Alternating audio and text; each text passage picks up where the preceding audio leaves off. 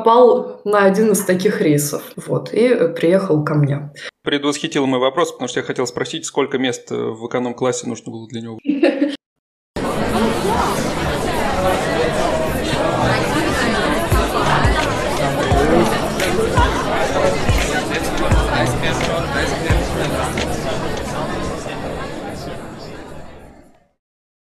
Привет, меня зовут Александр Одинцов, я работаю в Штутгарте в сфере IT. Вы слушаете 56-й выпуск «Вас подкаст». На связи со мной, как всегда, Женя Высоцкий.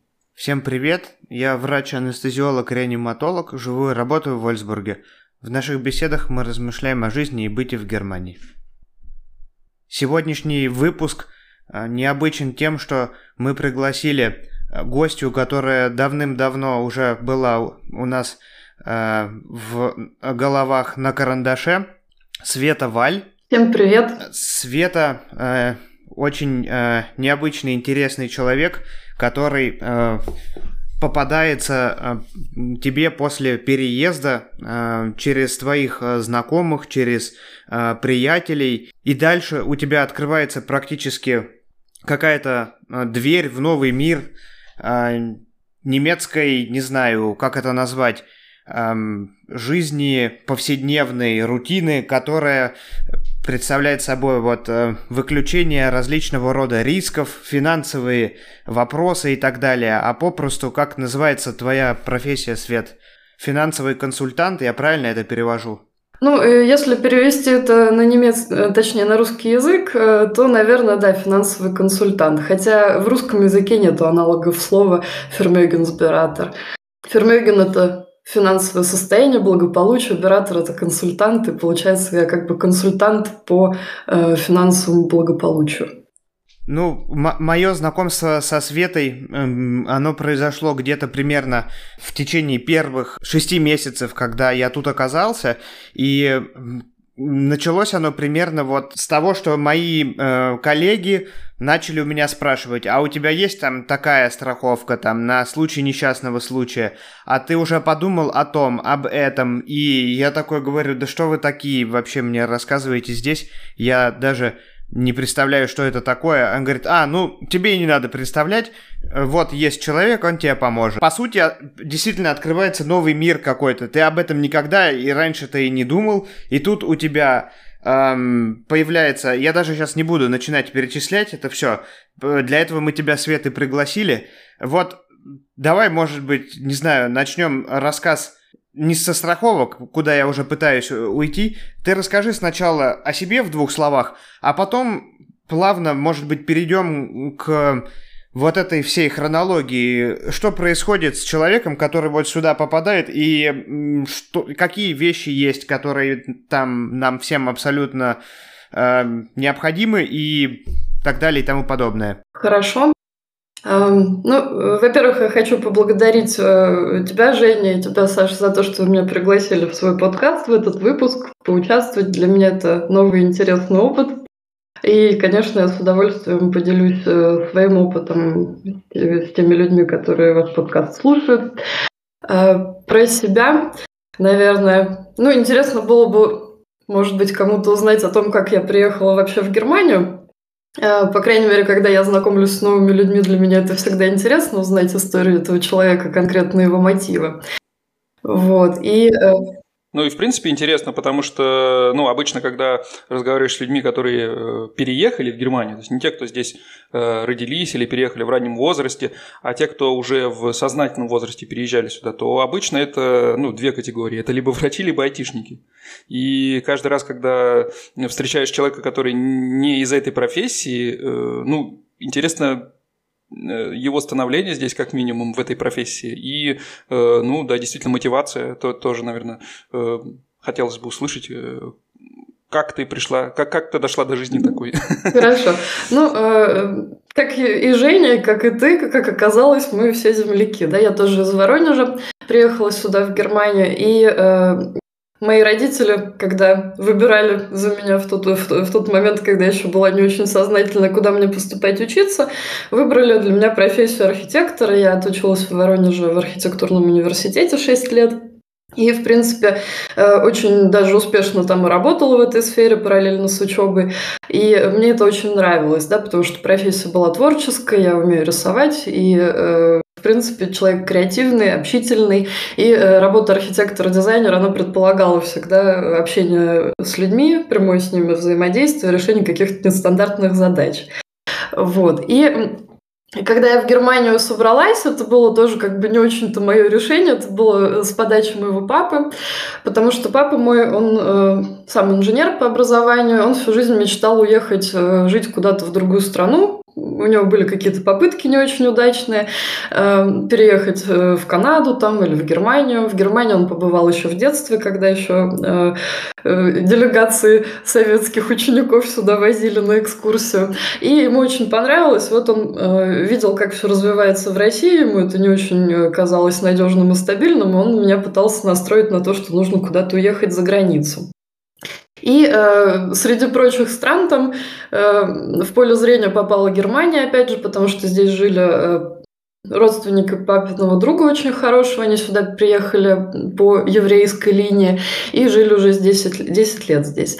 И папа меня уломал, буквально уговорил съездить э, на пятом курсе, между пятым и шестым курсом сюда э, в отпуск. Просто на недельку посмотреть, как люди живут, в гости к этим друзьям. И мне здесь очень понравилось. Э, я, во-первых, была впечатлена тем, насколько здесь все ухожено, аккуратно, люди приветливые. Я никак не могла привыкнуть к тому, что нужно со всеми здороваться, даже входя в автобус с водителем. Вот. Ну и, конечно же, то, что здесь огромное количество лошадей. Я очень люблю лошадей, и мне очень понравилось, как они здесь содержатся. Это был тоже решающий фактор. Эм, ну и, в общем, я съездила, вдохновилась, и на шестом курсе университета я начала активно учить немецкий язык. И э, потом поступила здесь на магистратуру в архитектурный университет. Э, точнее, это была Хохшуля, да, на, э, на специальность архитектор. Но сначала предварительно еще полгода здесь поучила язык немецкий, сдала экзамены, ну и потом только поступила. Вот. То есть, получается, главным мотиватором в этой всей истории стал мой папа, который, э, видимо, через меня реализовал какие-то свои несбывшиеся мечты. Ну, кстати говоря, и папу я потом тоже сюда перетащила спустя пять лет. И папу, и маму, и брата, и даже своего коня из России. Да, я вижу этот пункт в, в шоу-ноцах, и он прям э, требует такого расширенного, так сказать, рассказа. Как? Потому что, ну, я перевозил сюда кота своего. Мы, как, когда переезжали, перевозили кота в Германию. Ну, и это было довольно так непросто. И когда я вижу, что ты перевозила лошадь э, сюда, это, конечно, вызывает интерес. Как это все проходило и почему, э, может, я Конечно, что-то не понимаю, но стоит ли эта игра свеч? Неужели здесь э, нельзя найти тоже коня э, для ну, своего хобби? Мои родители тоже рассуждали именно так, когда я им э, озвучила свою идею, что я хочу перевести сюда коня. Но те люди, которые связаны с конным спортом и вообще с животными, они наверняка поддержат меня и скажут, что да, когда у тебя есть свое собственное животное, с которым ты еще много лет провел вместе, то это скорее как член семьи, как друг, и как бы друзей не бросают. Хотя э, это произошло спустя только три года, как я в Германию переехал, то есть три года э, я даже не помышляла, у меня никогда не возникало таких идей, чтобы коня сюда перевести.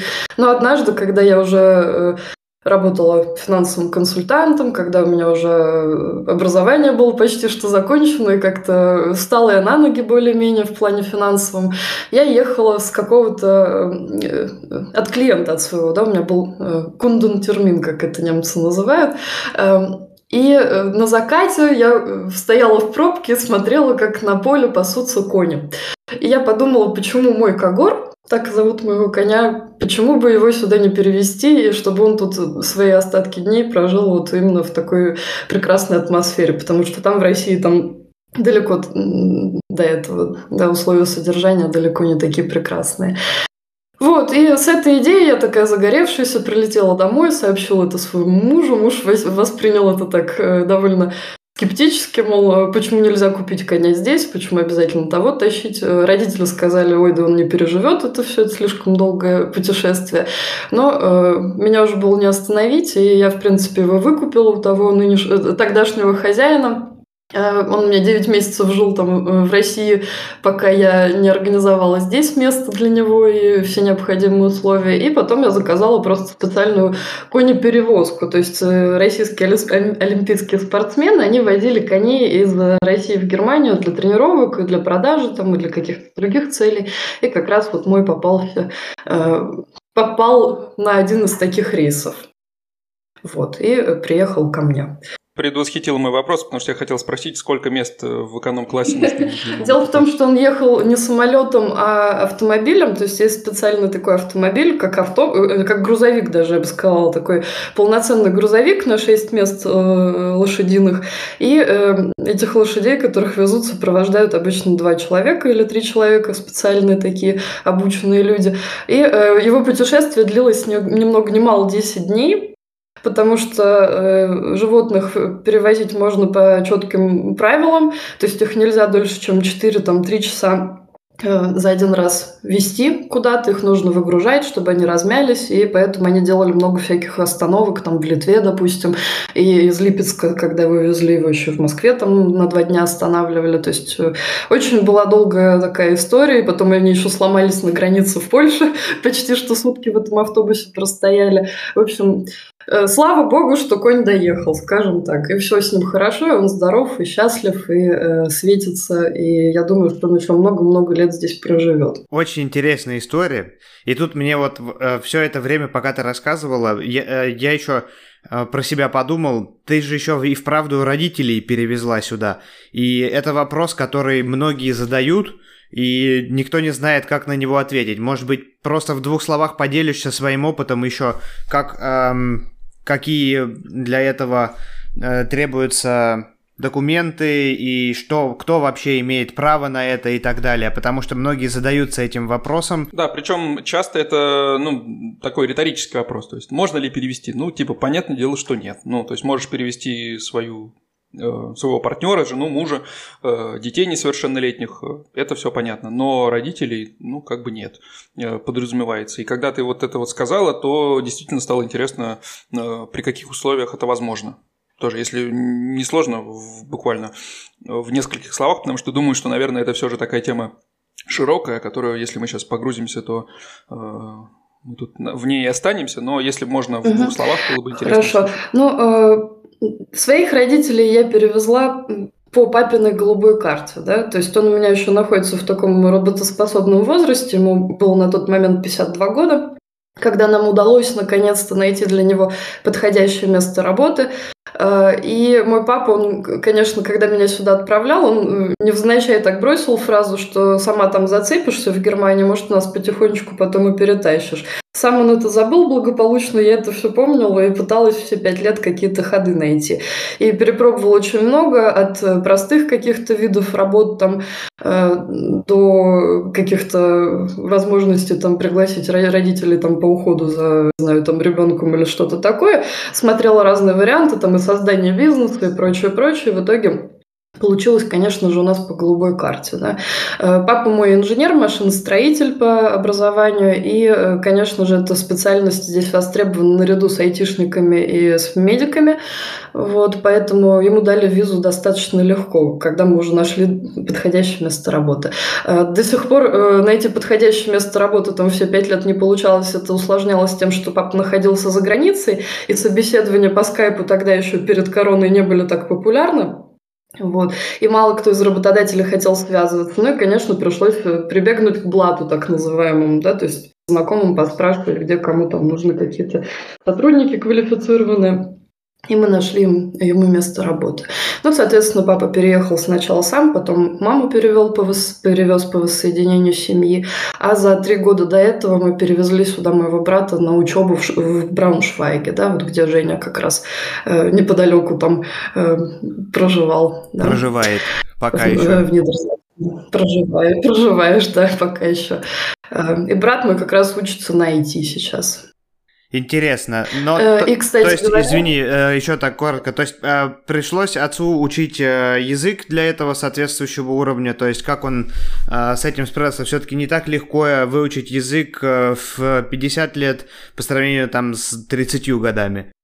Папа у меня очень упорный и целеустремленный, и он когда э, возник вопрос насчет переезда в Германию, он просто ушел с работы, жил на накопленные деньги и сидел, учил немецкий язык, подрабатывая просто вот, э, э, что называется, фрилансером, то есть когда его вызывали в командировки какие-то съездить. Он учил немецкий язык без репетиторов, абсолютно полностью самостоятельно, по интернетным каким-то там курсам, программам, по самоучителям, вот, и добил этот уровень до B2. У него был такой уверенный B2, к сожалению, без языковой практики, но э, все, что касается грамматики и так далее, у него было на высшем уровне. И словарный запас еще покруче, чем мой.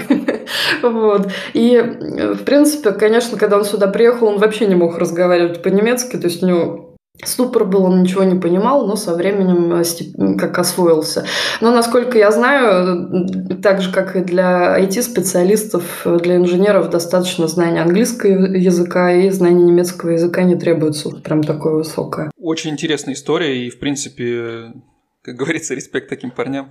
Э, в общем, да, было бы классно, наверное, даже если получится позвать его в подкаст, потому что такие истории о переезде э, в таком э, солидном возрасте, это, ну, во-первых, мотивирует тех, кто сейчас, будучи там окончившим университет, боится взяться за это и из-за этого тормозит свой переезд и развитие своей карьеры. А, ну и, в принципе, про то, как к этому подойти, с какой стороны, э, потому что это, мне кажется, совсем отдельно. Это не то же самое, что э, переезжать э, в молодом возрасте. Ну, можно я, можно я еще э, скажу одну вещь, которая вот пока ну, мне не вылетела из головы насчет переезда родителей. У меня есть несколько клиентов, которые перевезли своих родителей, которые уже были пенсионерами к тому моменту или в предпенсионном возрасте находились, по уходу за детьми. То есть это были обычно родители-одиночки или оба родителя, которые работают. И, э, допустим, мы знаем, что врачи в Германии, они должны делать всякие дежурства, да, то есть ночные дежурства, там по выходным, там суточные. И маленькие дети, которые находятся еще в таком не очень сознательном возрасте, там, скажем, лет до 16, они еще э, не всегда могут оставаться дома одни. И нанимать няню тоже не всегда это самый удачный вариант. И вот если есть мама там или папа, дедушка и бабушка, да, которых можно перевести сюда, чтобы они следили за детьми, то это тоже вариант. То есть для таких вещей выдаются визы здесь, в Германии. Интересная очень история э, переезда. Интересно будет поговорить э, с твоим папой, потому что его целеустремленность действительно может быть примером и мотиватором для многих людей. Ну вот, давай вернемся чуть-чуть мысленно в 2017 год. Вот я приехал сюда, не знаю, что делать, работа, какие-то документы, еще что-то. А тут все говорят, Женя, есть ли у тебя Haftpflichtversicherung? Я что? Слово-то длинное какое, выговорить-то наполовину его не мог даже. По-моему, с этого... Нет, ладно, не с этого. Страховку медицинскую ее заключают там, тебе говорят, бери там какую угодно, и ты, то есть, как бы особо долго не думаешь, там у двух-трех знакомых спросил, хотя мы к ней сейчас обязательно вернемся, но она как бы, это, это безысходность, ты ее она тебя выбирает, по сути, ты ее так опосредованно выбираешь. Но вот это вот, вот Haftpflichtversicherung, я правильно понимаю, что с этого можно начинать, потому что это первый вопрос, который, то есть на который ты можешь сказать да или нет. Что это вообще такое и с чем это едят? Ну, э, я бы сказала, что, наверное, Haftpflichtversicherung – это вопрос не, не, далеко не первый, с чего начинают люди, которые приезжают сюда, в Германию. Да? Э, он, скорее всего, встречается там на первых месяцах жизни здесь. Э, потому что где-то там слышишь от кого-то, либо от работодателя, или от университета, в котором учишься, или там арендодатель требует эту страховку. Хорошо, давай тогда переиграем. С чего, с чего начинается вообще, вот если пойти вот по вот этому вот от А до Я? Самое интересное, интересное, что я за два года так э, никакими страховками здесь и не оброс. То есть у меня есть обязательная страховка медицинская, у меня есть э, страховка на машину, э, тоже самая простая, которая там по-моему, тоже Хапфлихт называется, да? По-русски ОСАГО, да, обычная. И все, в принципе, больше у меня никаких страховок нет, и, ну, на самом деле не жалуюсь. Вот, в отличие от Жени, который сразу же этим вопросом задался и как-то вот погрузился в эту тему, для меня это всегда было где-то сбоку, и я за всем этим многообразием страховок Э, как мы ловко перешли к теме страховки, даже бесшовно можно сказать. Э, да, то есть вот эта вот вся э, масса этих разных страховок, причем каждая страховка еще есть там по, по 10 видов разных, и для меня она как-то вот сбоку от меня, и я наблюдаю за ними со стороны. Э, интересно. Я поняла вопрос. Плохо это для меня или хорошо? Я, я, наверное, как бы переформулирую это в то, вот с чем сталкиваются люди, когда сюда приезжают в первую очередь, да, вот какие-то основные прям такие вопросы финансовые. Вот только ступил с трапа самолет и что нужно первым делом сделать. Я вернусь, наверное, в 2013 год, когда я сюда прилетела, и когда я сама высадилась в Германии. У меня не было здесь ни одного какого-то там знакомого, ни каких-то там родственников, которые меня могли бы сопровождать на этом пути. И понятное дело, что я ни о каких страховках не помышляла. Э, то есть первым делом необходимо было э, открыть себе счет в банке, Э, что я, в принципе, сделала уже находясь в России. И многие люди, когда сюда в Германию приезжают, они э, либо находясь вот на родине у себя открывают счет в немецком банке, если есть такая возможность, или уже по приезде в Германию они этим занимаются вопросом. Это как бы первый вопрос, который встает. В каком банке выбрать? Э, что за счет? Как здесь это все работает? И так далее. Второй вопрос, конечно, медицинская страховка. Да? То есть мне нужно было сделать медицинскую страховку.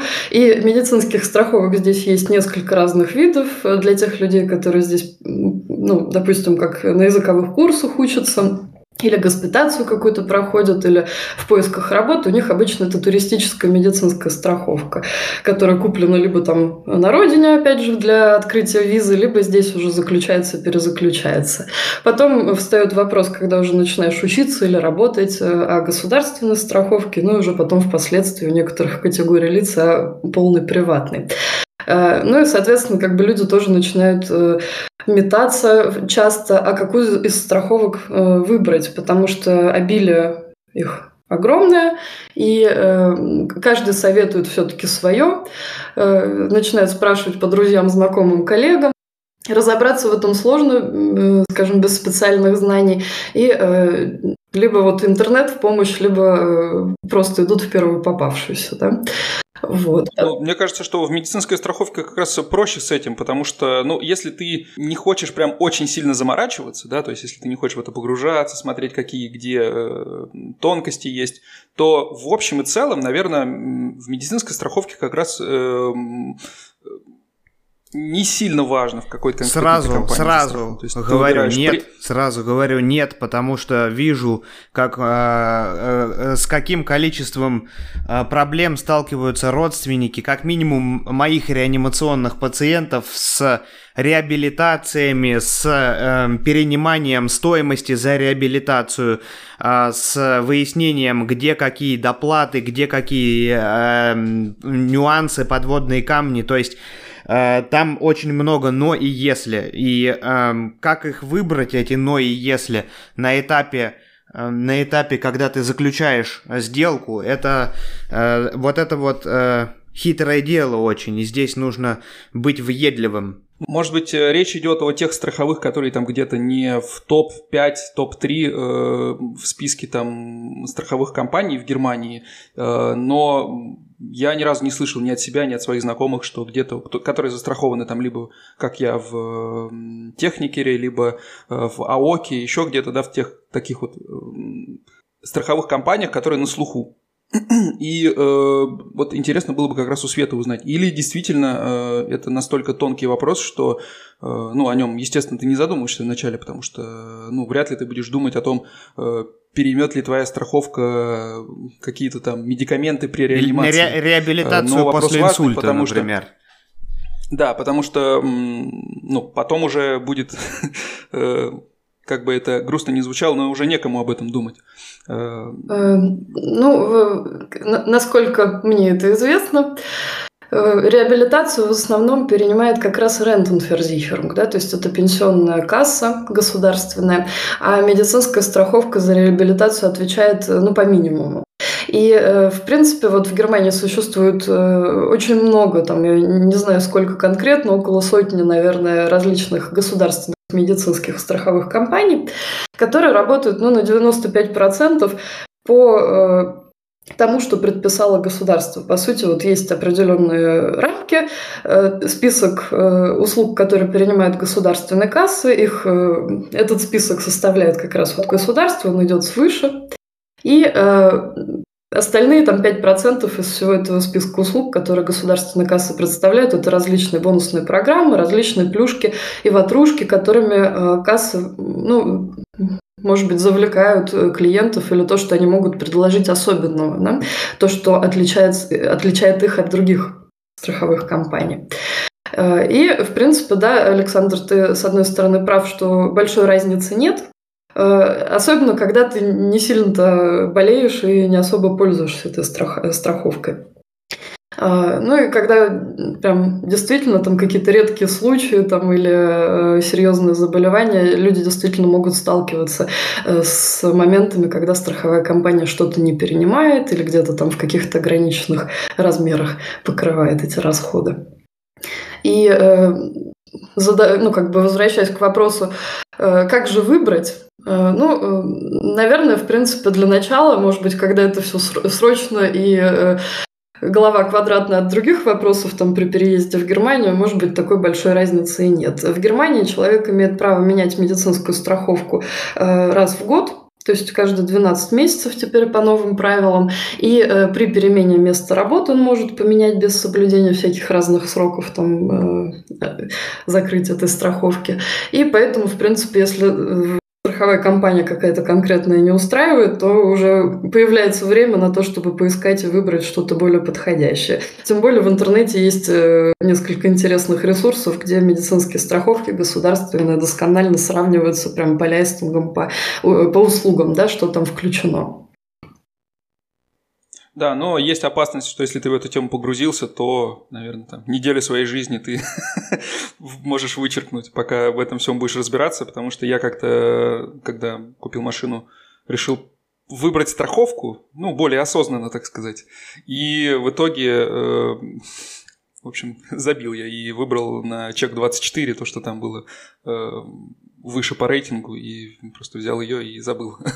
да, чек 24 мне очень сильно помог в этом плане, и ну, за что спасибо ему. Хотя, не знаю, многие говорят, что он там, э, конечно, преследует свои цели, так скажем. Насчет э, чек 24 э, я могу только сказать, что действительно там не все так чисто, не все белыми нитками шито. И у меня есть несколько примеров, когда Чек-24 действительно э, подтасовывал результаты сравнений, где э, Допустим, в сравнении различных страховок э, какая-то страховка выставлялась как э, более привлекательная за счет того, что скрывались какие-то пункты, которые в ней присутствовали, а какие-то выставлялись на показ. А в другой аналогичной страховке, наоборот, эти пункты, которые ну, могли бы позитивное влияние оказать на решение человека, они засовывались куда-то подальше там мелким шрифтом и э, серенькими буквами, а что-то, что сказала, ну, позволило, позволило бы человеку сказать, что нет, эту страховку я не хочу, она выставлялась на первый план.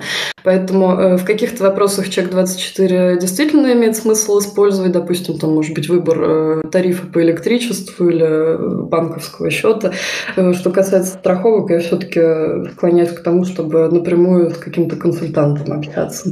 И э, если вернуться к теме, вот с чем сталкивается человек обычно здесь на первых порах жизни в Германии, я э, сама через это прошла. То есть, когда я сюда переехала, я э, поняла, что я абсолютно плаваю во всех этих темах. Я не разбираюсь ни в социальной системе, ни в экономической. Я понятия не имею, какие там существуют страховки. Я тогда познакомилась со своим будущим мужем. Он как раз тоже работал фермегенсбиратором, как и я. Теперь, э, собственно, он меня на сторону добра-то и переманил тогда. ну, э, то есть, благодаря ему я поменяла свою профессию с архитектора на фермегенсбиратора. И э, он мне тогда сказал, что есть несколько основных вещей, которые ты должна иметь здесь, находясь в Германии. Это вот та самая Хафлихферзихерунг от ущерба третьим лицам, поскольку Здесь, когда ты э, наносишь кому-то ущерб, неважно физический э, или материальный, ты должен за это отвечать всем своим доходом, имуществом там, на протяжении всей жизни. То есть, если ты живешь в съемной квартире, ты спалил эту квартиру и весь дом, то э, если у тебя нету там трех миллионов евро, чтобы этот многоквартирный дом восстановить после этого пожара, то возвращайся в Россию, сиди не высовывайся, и дорога в Германию тебя закрыта, если они тебя там в России не найдут. Э, ну, было страшно на самом деле. То есть, я бы считал, что, конечно, конечно, платить э, там несколько евро в месяц за этот Хафлих-Ферзихерунг гораздо разумнее. А потом Унфальферзихерунг, да, то есть это страховка от несчастного случая. У меня здесь не было никого, кто позаботится обо мне, если со мной что-то случится, какой-то несчастный случай произойдет, и меня это тоже убедило. И, э, соответственно, э, юридическое страхование тогда он мне посоветовал, то есть э, хотя бы на какие-то ча- частные вопросы жизненные, потому что в Германии, как оказалось, вот каждый уважающий себя немец имеет юридическую страховку и начинает, э, как только что-то происходит, там посылать всех э, куда подальше и к адвокату обращаться. То есть первым делом там вы будете разговаривать с моим адвокатом, и хоть ты тресни. И, кстати говоря, юридическая страховка была одной из тех эм, которыми я за все эти почти 8 лет жизни в Германии чаще всего и пользовался. Уже пять раз я туда обращалась именно по-серьезному и несколько раз просто за консультацией. А, ну и, собственно, когда я с этим всем сталкивалась сама, я поняла, что очень многие люди, когда приезжают в Германию, они э, через то же самое проходят. И не всем на пути попадается такой человек, как мой муж, который бы их за ручку взял. Многие пытаются в интернете что-то найти, информацию, где-то по знакомым поспрашивать, но в интернете огромное просто количество всяких разных статей. Не всегда эти статьи пишут специалисты, не всегда они э, действительно независимые. И э, ну, сложно просто, начитавшись всего подряд, э, без специальных знаний, там это структурировать, понять, что же действительно из этого мне подходит, что есть правда. Э, именно это мне как раз и импонировало в идее работы фермегенсбиратора, да, что фермегенсбиратор, такой финансовый консультант, он э, помогает людям, во-первых, не потеряться в этих лабиринтах всех этих законов, там, финансов и так далее, э, но еще и э, помогает в будущем там, добиться своих целей. Да, то есть использовать все эти законы, все эти финансовые продукты себе на благо, сделать из этого какое-то грамотное блюдо, грамотную стратегию для, достижения, для достижения собственных целей. Вот. И Собственно, вот была одна из э, мотиваций моих, почему я поменяла архитектуру на э, финансы, да? Почему я перешла э, на сторону добра, скажем так. Потому что мне хотелось помогать людям, таким же, которые сюда приезжают, так же, как когда-то я приехала. Ну, наверное, Фермегенсбиратор все-таки не только про страховки, насколько я понимаю. То есть это все же больше про накопление. Давай, Правильно, может быть, понимаешь? перейдем действительно, фермеген-сбиратор, то есть там больше про фермеген, про э, то, чтобы помочь человеку добиться чего-то в жизни в финансовом плане, да? осуществить свои материальные цели. И э, страховки – это один из незаменимых инструментов, просто это база. Да? Если мы рассматриваем грамотную, грамотно построенную финансовую ситуацию, она как дом. Да? Когда ты строишь дом, тебе обязательно нужно залить либо фундамент, либо какой-то Э, как плата, это я уже извиняюсь по-русски, мне довольно сложно стало выражаться, но э, фундамент, да, назовем это фундаментом. Фундамент должен быть всегда стабильный, да. Если он какой-то там косячный, в нем не хватает кирпичика или был построен не по там, архитектурным каким-то законам, то тогда, если ты начнешь настраивать на, на этом фундаменте этажи, там, крышу и так далее, э, есть риск, что через какое-то время Э, у тебя весь дом перекосится, все пойдет не по плану, да, и, конечно, никто этого не хочет. И э, очень часто многие люди, вот как я смотрю, кто вот ко мне обращается, они начинают строить свой дом именно с крыши вместо фундамента. Да? Э, в фундамент обычно входят какие вещи? Обычно это 2-3 месячные зарплаты заначки, то есть неприкосновенный запас, Э, то, что можно держать где-то там поблизости, там под подушкой, на парконте каком-то, для того, чтобы, если вдруг что-то случится, экстренные какие-то расходы, ты мог э, всегда быстро эти деньги достать без потерь. Эм, это must have, скажем так. Ну и, соответственно, два остальных кирпичика фундамента – это э, страхование. Да? Страхование может быть как страхование здоровья и рабочей силы, это то, что позволяет нам зарабатывать деньги, осуществлять свои цели. Это, к примеру, там, медицинская страховка, страхование рабочей силы, там, трудоспособности. Да? Э, или, может быть, там какая-нибудь зубная страховка, э, страховка для путешествий. Ну, мы про это еще можем поговорить в отдельном выпуске, да, эта тема очень обширная. Но суть в том, что это э, то, что позволяет нам и дальше оставаться на том уровне жизни, на котором мы сейчас находимся, и куда мы будем подниматься. Потому что самое дорогое, что у нас есть, по сути, это не наша машина, там, а наше здоровье, наша работоспособность. И если этого нет, то, соответственно, и все остальное страдает. И третий пункт, то есть третий кирпичик, это вот э, захабзихеронги, то есть страхование имущества и ответственность. Туда относится как раз и автомобильная страховка, и э, от ущерба третьим лицам, и домашнее имущество, и много-много-много всего, что там в Германии только существует.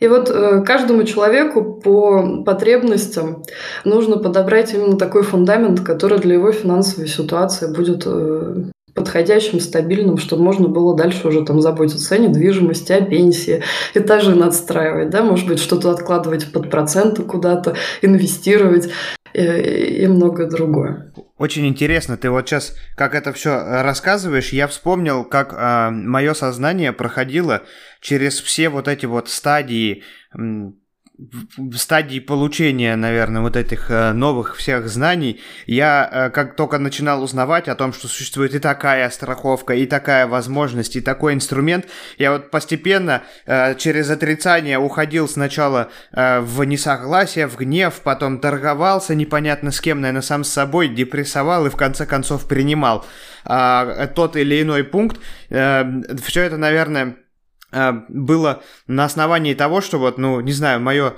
э, моя голова была заражена вот этим каким-то вот этой экзистенциальной какой-то философии, я думал, ну что, что, вот что толку страховаться, ты все равно завтра там что-нибудь произойдет, там, не знаю, и так далее, и ну что толку-то, все люди временные, кто-то там от чего-то умрет, а кто-то от рака, кому-то на голову упадет, кто-то в ДТП и так далее, то есть, и какое-то вот все вот такое, а потом я про себя думаю, ну условно, окей, ладно, есть ведь э, сферы деятельности, на которые человек вообще повлиять не может, что у него есть страховки, что нет, а есть сферы деятельности, на которые он может повлиять, повлиять. Так вот, а, если брать, говорить про страховки, то это то, на что мы можем повлиять. Те инструменты финансовые, то есть страховки рисков каких-то или капитала, я не знаю, денег каких-то отложенных. И в конце концов, а, на, это та сфера, на которую ты можешь повлиять. И по итогу, если э, судьба с тобой распоряжается так, что с тобой ничего не происходит, то те 50%, которые ты э, не... Э, перестраховал, не пере... как-то не подумал на эту тему, что, в принципе, у тебя было, возможно, в твоих руках. Возможно, тут может что-то пойти не так. Почему этим не воспользоваться? И сейчас у меня уже какое-то абсолютно другое такое восприятие. И вот сейчас вот ты рассказывал, и я вспомнил вот это вот все какое-то стадии вот этого прохождения. Очень, очень интересно. Я сейчас абсолютно точно мне понятно, что э, у меня есть риск, например, столкнуться с несправедливостью какой-то или э, с чем-то, э, что может реально, то есть как-то повлиять на меня, что потратит мои нервы, время, а это деньги, соответственно, и какие-то силы, там, джоули моей энергии, и я не хочу этого, и мне проще реально заплатить эти 26 евро в год за себя и за Лену и знать, что в путешествии, если мы на лыжах сломаем ногу или еще что-то, то у нас есть страховка, которая позволяет избежать там многотысячных трат, там, не знаю, за лечение где-нибудь в Андоре, где мы даже не говорим на их языке и так далее. Это очень интересно, на самом деле. Но это нужно, мне кажется, прожить, прочувствовать, понять, ну или, как минимум, поверить. Ну, ты знаешь, вот ты затронул такую интересную тему насчет э, того, как тебе приходилось мириться, да, с тем, вот, что здесь так.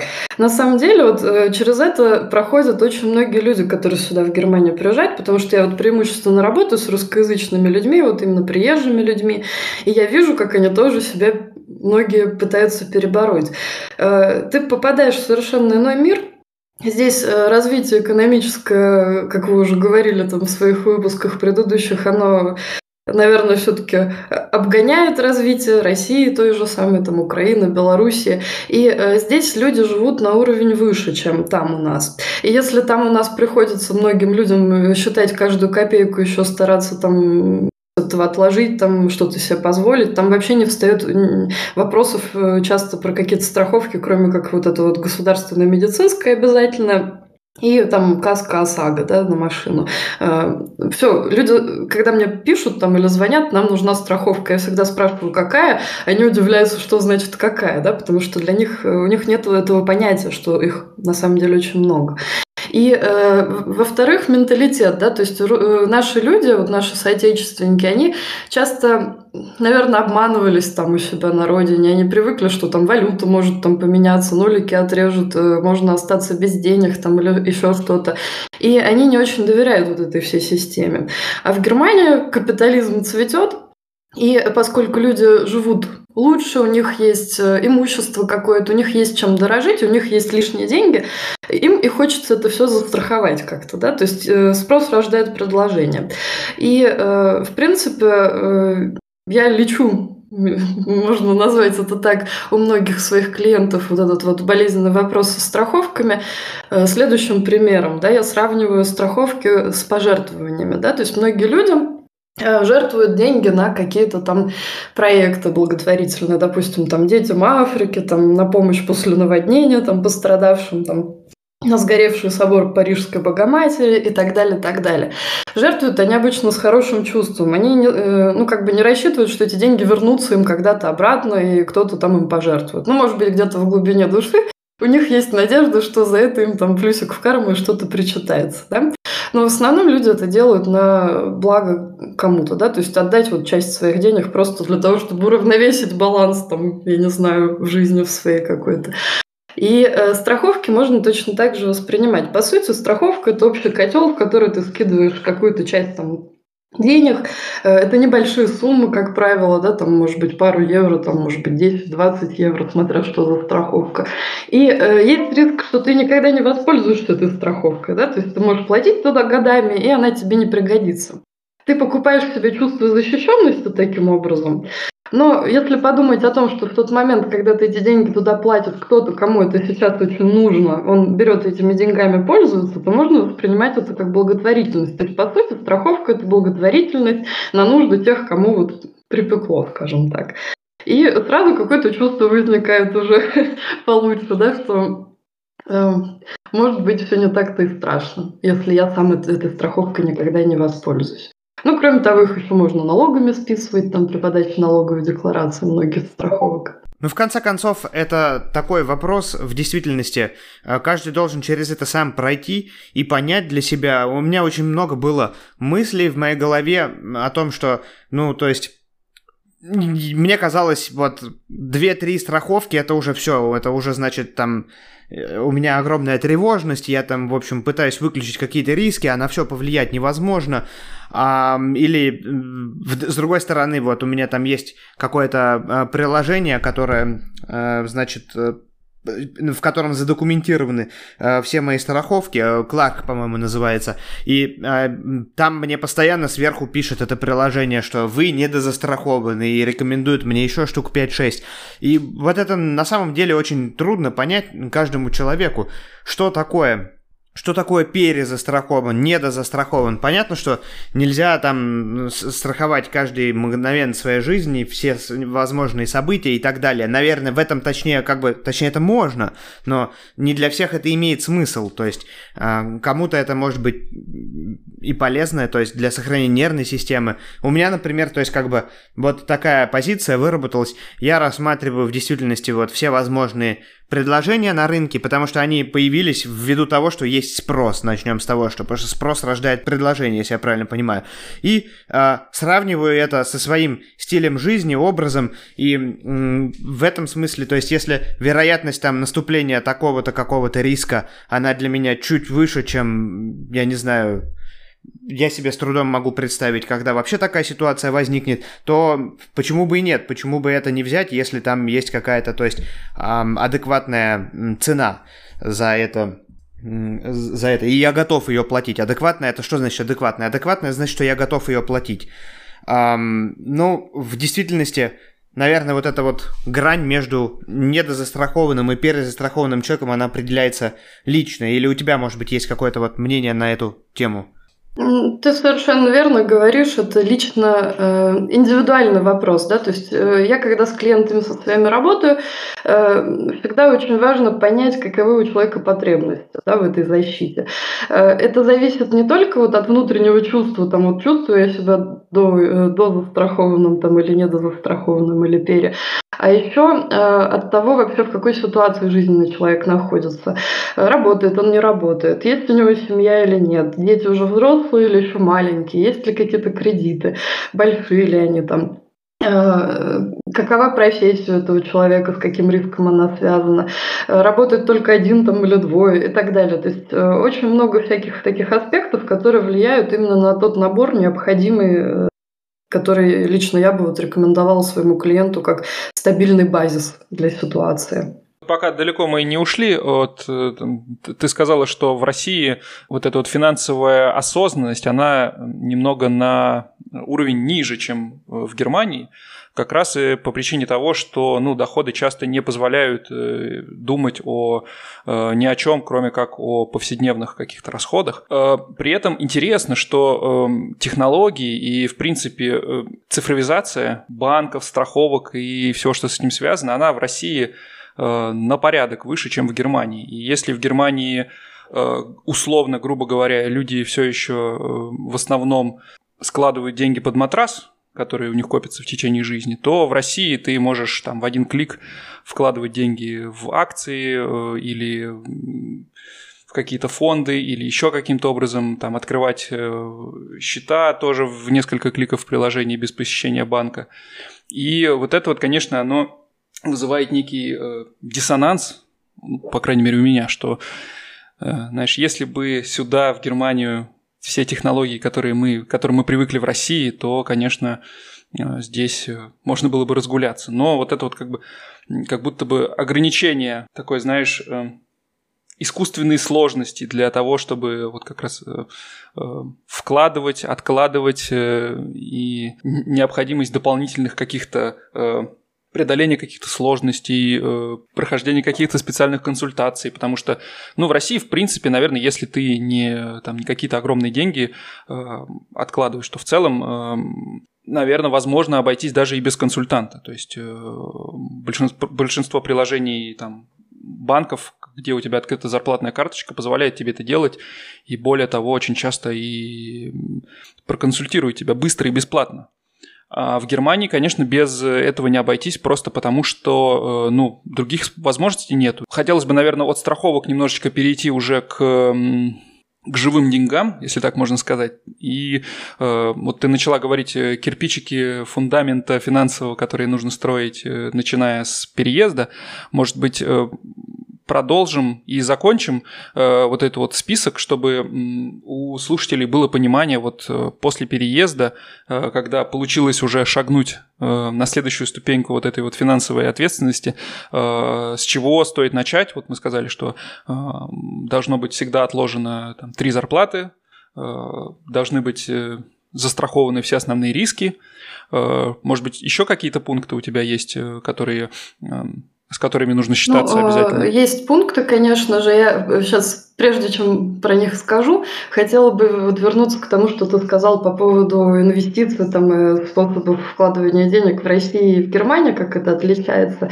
Я думаю, что э, на самом деле в Германии тоже существуют и приложения, которыми ты можешь сам пользоваться, и банковские приложения, допустим, вот Deutsche Bank у них есть э, бесплатный э, онлайн э, сервис, э, где ты можешь покупать различные акции, там без всяких консультаций.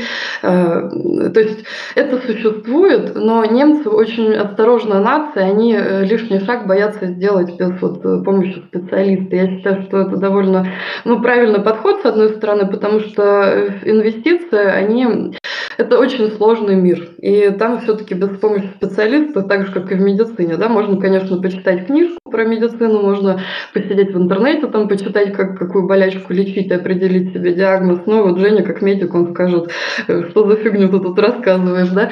Эм, то есть, на самом деле, с помощью квалифицированного специалиста ты можешь дальше продвинуться и избежать каких-то рисков и потерь финансовых. И именно поэтому здесь вообще э, тема инвестиций, она, э, по ней могут консультировать только специально обученные люди, которые сдали экзамены, прошли обучение. Да? То есть это не каждый человек тебе, не каждый финансовый консультант тебе может что-то такое посоветовать.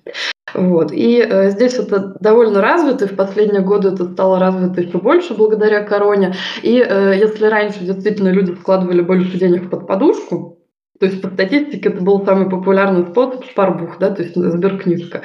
А, то сейчас все-таки сберкнижка перестает такой популярность иметь, потому что она абсолютно не приносит денег, и она э, прибыли, да, и она еще и э, прибыль это ниже, чем вообще инфляцию, то есть деньги обесцениваются на этих э, сберкнижках.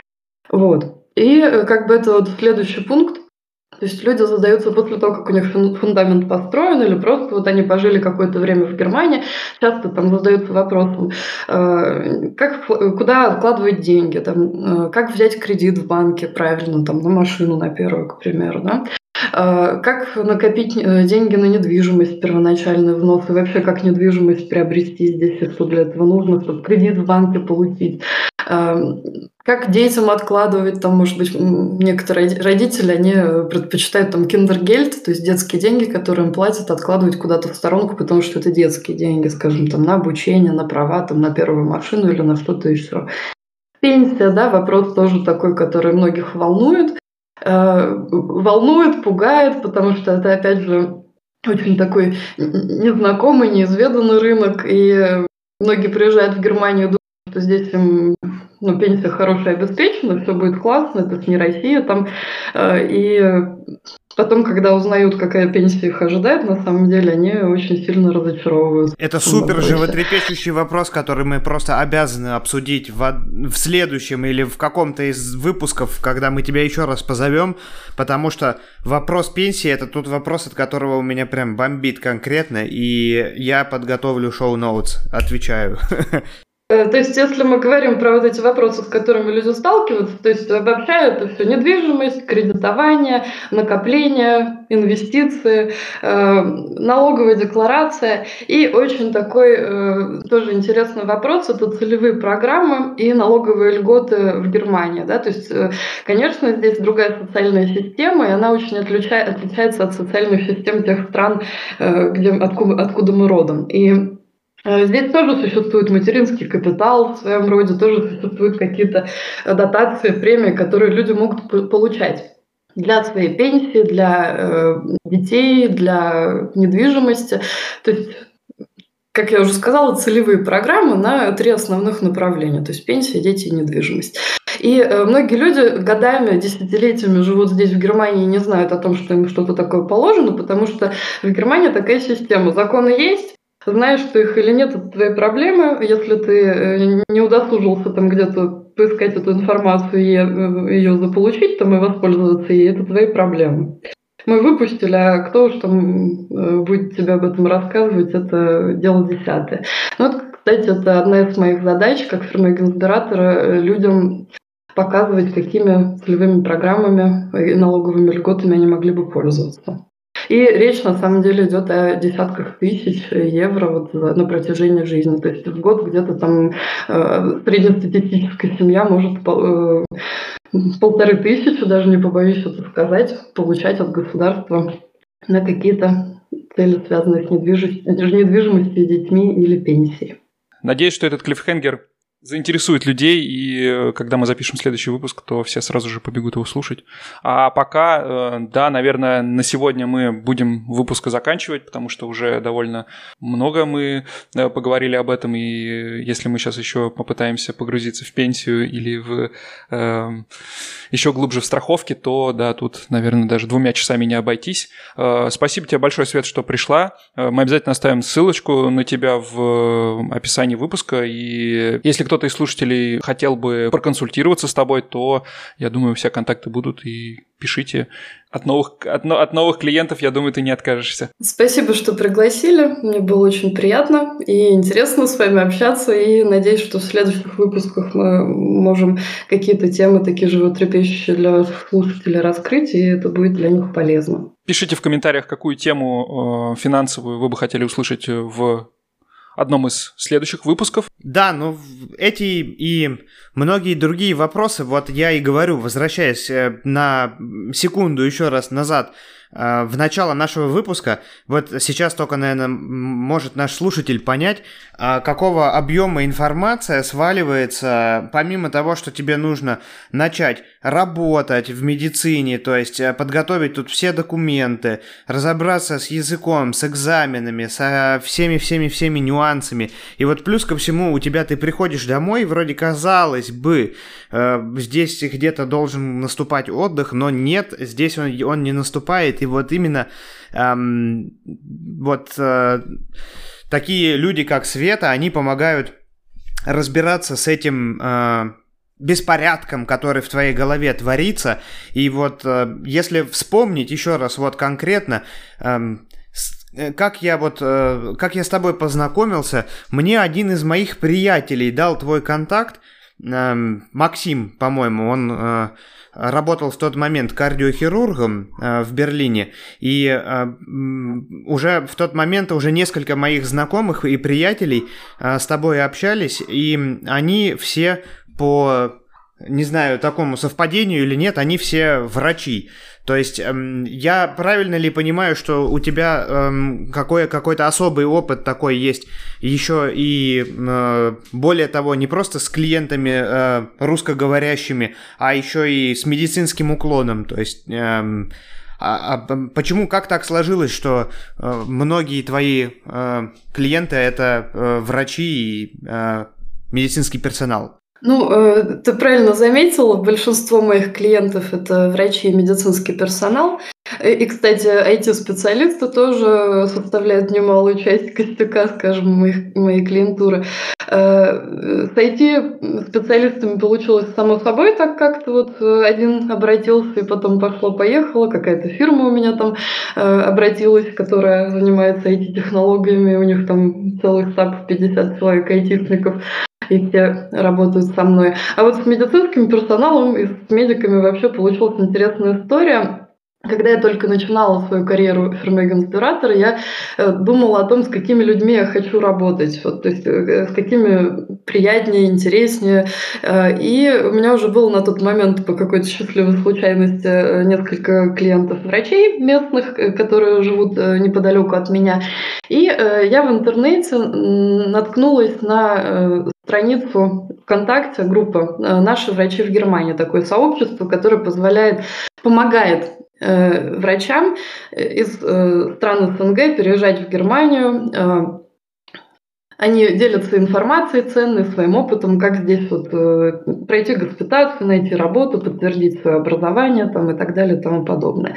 И это сообщество, оно было на тот момент, ему, может быть, было года три, и э, я познакомилась с их основателем Константином Жигаловым, и э, он сказал, где ты была все эти три года, ты, кто, именно тот человек, который мне нужен, потому что все эти письма, все эти страховки, бумаги, финансовые продукты, я, говорю, э, у меня нет ни времени разбираться с этим, не особого желания, но я понимаю, что это очень нужно. Да? И мы с ним тогда провели консультацию, он вдохновился и у нас возникла идея э, для этого сообщества сделать меня э, официальным консультантом этого сообщества э, и бесплатно, так же как это сообщество, оно бесплатно помогает людям, мы, я консультирую людей там бесплатно. Я еще снимала различные видеоролики на вот эти вот злободневные темы там про страховки, про открытие счета, про то, про все. И, соответственно, таким образом вот ко мне приходили различные врачи со всех уголков Германии, с которыми мы проводили онлайн-консультации, тогда еще до короны, когда это не было так популярно. Вот. И э, врачи, конечно, это ценят, потому что за нехваткой времени, да, э, для них очень важно, чтобы был такой человек, который, во-первых, помог разобраться в этом всем, во-вторых, с ним можно было бы созвониться практически в любое время суток, там и в любой день недели, потому что они же работают все-таки обычно там с утра до вечера или там э, с дежурствами там какие-то дни.